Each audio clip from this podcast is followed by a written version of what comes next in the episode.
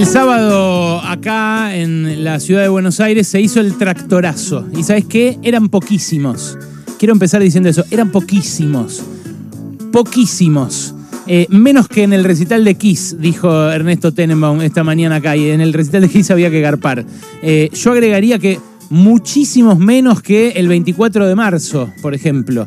Eh, o eh, eh, que el primero de mayo de, que va a haber este domingo, el domingo que viene. Y el 24 de marzo no fue tapa de ningún diario, a diferencia de este que fue tapa de todos los diarios opositores, especialmente de La Nación, que encima puso masivo tractorazo contra los impuestos. Ese fue el título que puso.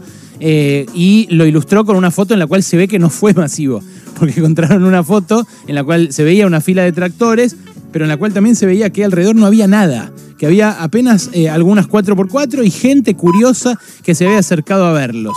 Eh, la verdad, eh, no es, no es extraño que no haya habido casi gente en esta movilización, porque no tenían ningún reclamo específico.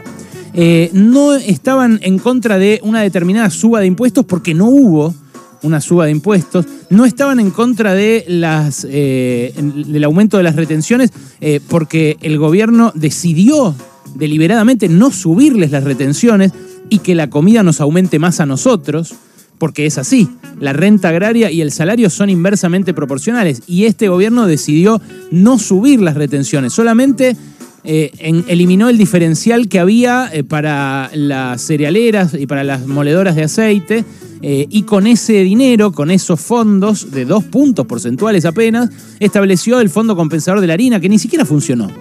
Eh, pero claro, ellos tenían, sí, un montón de ideología, un montón de enojo, un montón de bronca que verter respecto de la frustración de haber sido y ya no ser. Eh, yo te digo, lo intenté entender eh, de, todo corazón. ¿eh? Entrevisté el, viernes a un señor de los organizadores, a un dueño de campo en Pehuajó que se llama José Perkins, durante como 20 minutos. Y te juro, después de 20 minutos y después de haber escuchado ya varios organizadores que habían salido en esta radio y en otros lados, no entendí de qué se trató la convocatoria. Mira, recorté un minuto de esos 20 para ver si vos lo entendés. Escucha. ¿Cuál es el país que quiero que me devuelvan? el de Alberdi, ¿viste? La constitución, la constitución. Quiero que me devuelvan un país próspero con ganas de trabajar. El que recibió Perón. Porque Perón también sufrió las secuelas de una guerra y aprovechó la oportunidad, ¿viste? Pero después. O sea, es contra el peronismo. No, no. Después, aparte. Bueno, me decís, querés volver al país que recibió Perón, o sea, el de antes de Perón. Sí, sí, claro, por supuesto. La década infame, esa onda. No, no, yo, yo lo que quiero es un país donde la gente tenía eh, eh, este, mm, capacidad de progresar, digamos, eh, en base a su esfuerzo y a su trabajo, y estaba todo por desarrollar. Eso pasaba antes de Perón para vos. No, a ver, vos me estás metiendo en una discusión que yo no, no, no participo. Yo yo quiero, no, yo quiero la, constitución de Alberti. A ver, acá no hay que inventar nada, acá hay que respetar la constitución solamente. O sea que es volver al siglo XIX, digamos, más o menos. A los principios del siglo XIX, sí. Entiendo. A los principios del siglo XIX. Ahora entiendo. Con un mundo jornado. Bueno, capaz ustedes entendieron, eh, pero lo que fue la movilización eh, fue más o menos esto. Eh, una seguidilla de repiqueteo de trolls con eslogans de este tipo, no aguantamos más, acá no hay yeguas, eslogans cargadísimos de odio todo el tiempo, que, que, bueno, agitaron eso, un reclamo absolutamente politizado. pero además, y quiero decirlo ahora que ya fue la movilización, mintieron sin parar mintieron sin parar. Eh, la, verdad, estuvieron toda la semana agitando que hay 165 impuestos en base a un informe trucho, el cual yo les hablé acá, un informe del IARAF que mezcla peras con manzanas, tasas con contribuciones, impuestos con eh, todo tipo de otros tributos, y que para lo único que les sirve es para eh, exigir que no les cobren un impuesto que además nadie les va a cobrar, porque Martín Guzmán, la verdad, habló de la renta inesperada, pero lo habló hace ya 15 días y en ningún momento sacó ningún proyecto eh, y ya dijo que va recién en algunas semanas a llamar a discutir a las cámaras a ver si les cobra alguna especie de eh, sobrealícuota de ganancias a las empresas que hayan ganado en exceso por la guerra. O sea que a, los productores no les van a cobrar. Entonces, eh, mintieron, esconden, por ejemplo, eh, que la Argentina eh, no está entre los primeros países, entre los países que más impuestos cobran a sus sociedades. Hay muchos otros países, la mayoría de los desarrollados, la mayoría de los países a los que quisiéramos parecernos, que cobran más impuestos en relación al PBI que Argentina. Obvio, uno puede discutir si en esos países ese impuesto va y vuelve, ¿no? Porque acá el problema es lo deficitaria que es la provisión de servicios como la salud, la educación, la seguridad, sobre todo en los estratos medios y bajos, porque los estratos altos se la pagan solitos. Ahora, eh, la verdad es que Argentina está número 43 en el mundo, entre los países con mayor presión tributaria. Esto según el propio Fondo Monetario, según la Heritage Foundation, que es eh, eh, una fundación de centro derecha, que es enemiga de los impuestos, que suele hacer propaganda en contra de todo tipo de tributos. Bueno, la misma Heritage Foundation eh, admite que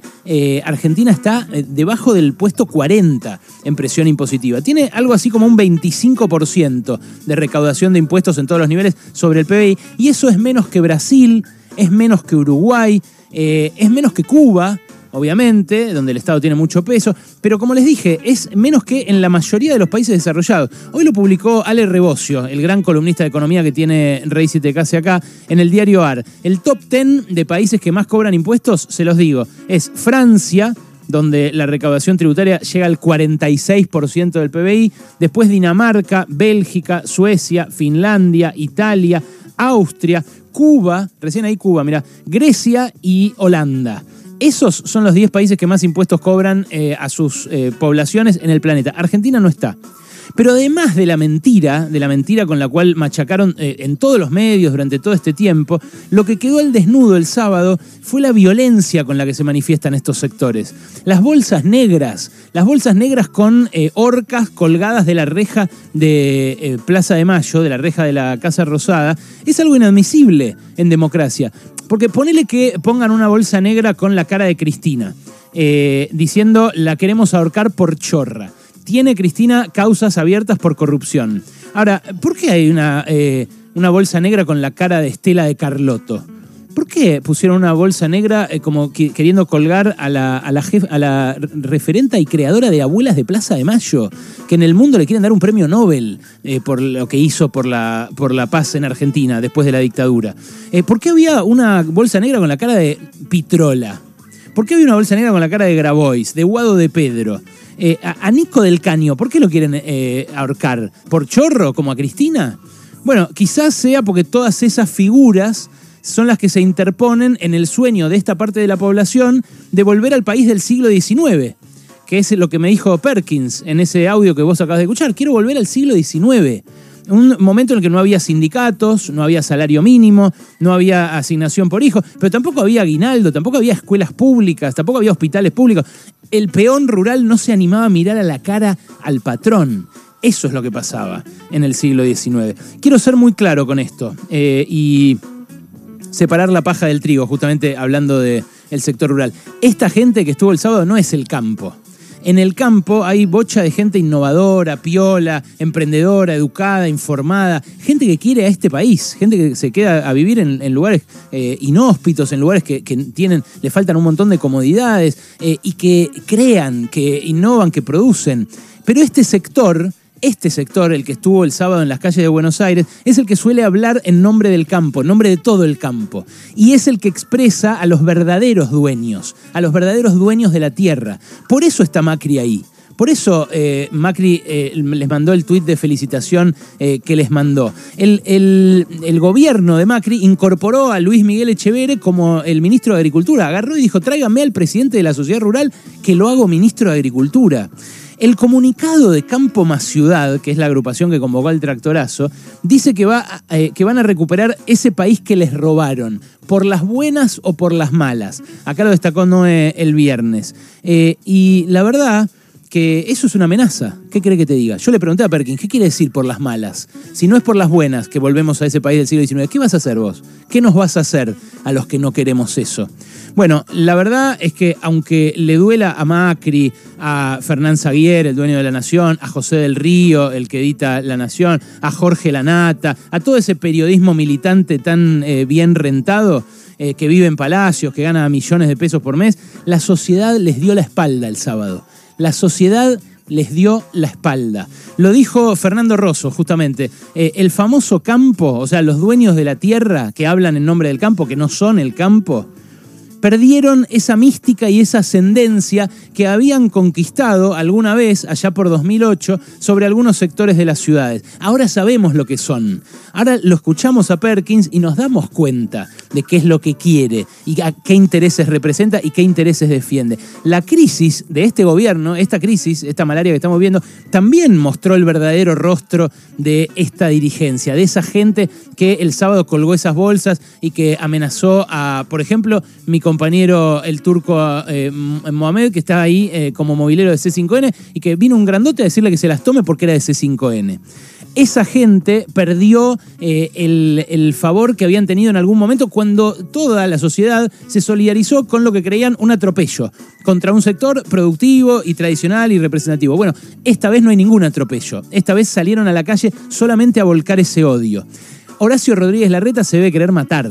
Eh, porque nunca había ido a los banderazos locoides que agitaba eh, Patricia Bullrich y esta vez decidió ir porque está siguiendo la agenda de Milay, porque se está extremando hacia allá para captar este voto locoide. Bueno, se debe querer matar porque fueron 2.000 tipos y porque se vio que ahí había odio, que no hay nada de esa moderación que el propio Larreta eh, vendió tan bien adentro de su espacio y afuera a un montón de gente que lo ve como un posible presidente. ¿Ustedes se imaginan un posible presidente en un lugar a donde se cuelgue con bolsas negras a los eventuales contendientes de ese presidente democrático? Bueno, yo no. Eh, y también fue María Eugenia Vidal, que tampoco iba habitualmente a estas, a estas demostraciones de, Far West eh, pampeano. Eh, sería bueno que expliquen ahora, que expliquen Vidal, Larreta, cómo se sintieron, por qué fueron y por qué estuvieron codo a codo con Patricia Bullrich ahí en este lugar que, repito, para mí fue abominable, abominable por el mensaje, por, por, la, por la violencia, por la virulencia y por la mentira además, porque se estaban manifestando públicamente y estaban mintiendo. Lo cierto es que más allá de la mentira, más allá de la virulencia, más allá de, todo lo que eh, puede haber pasado, eran poquísimos. La sociedad les dio la espalda. Los rancios esta vez quedaron desnudos. Pasaron cosas.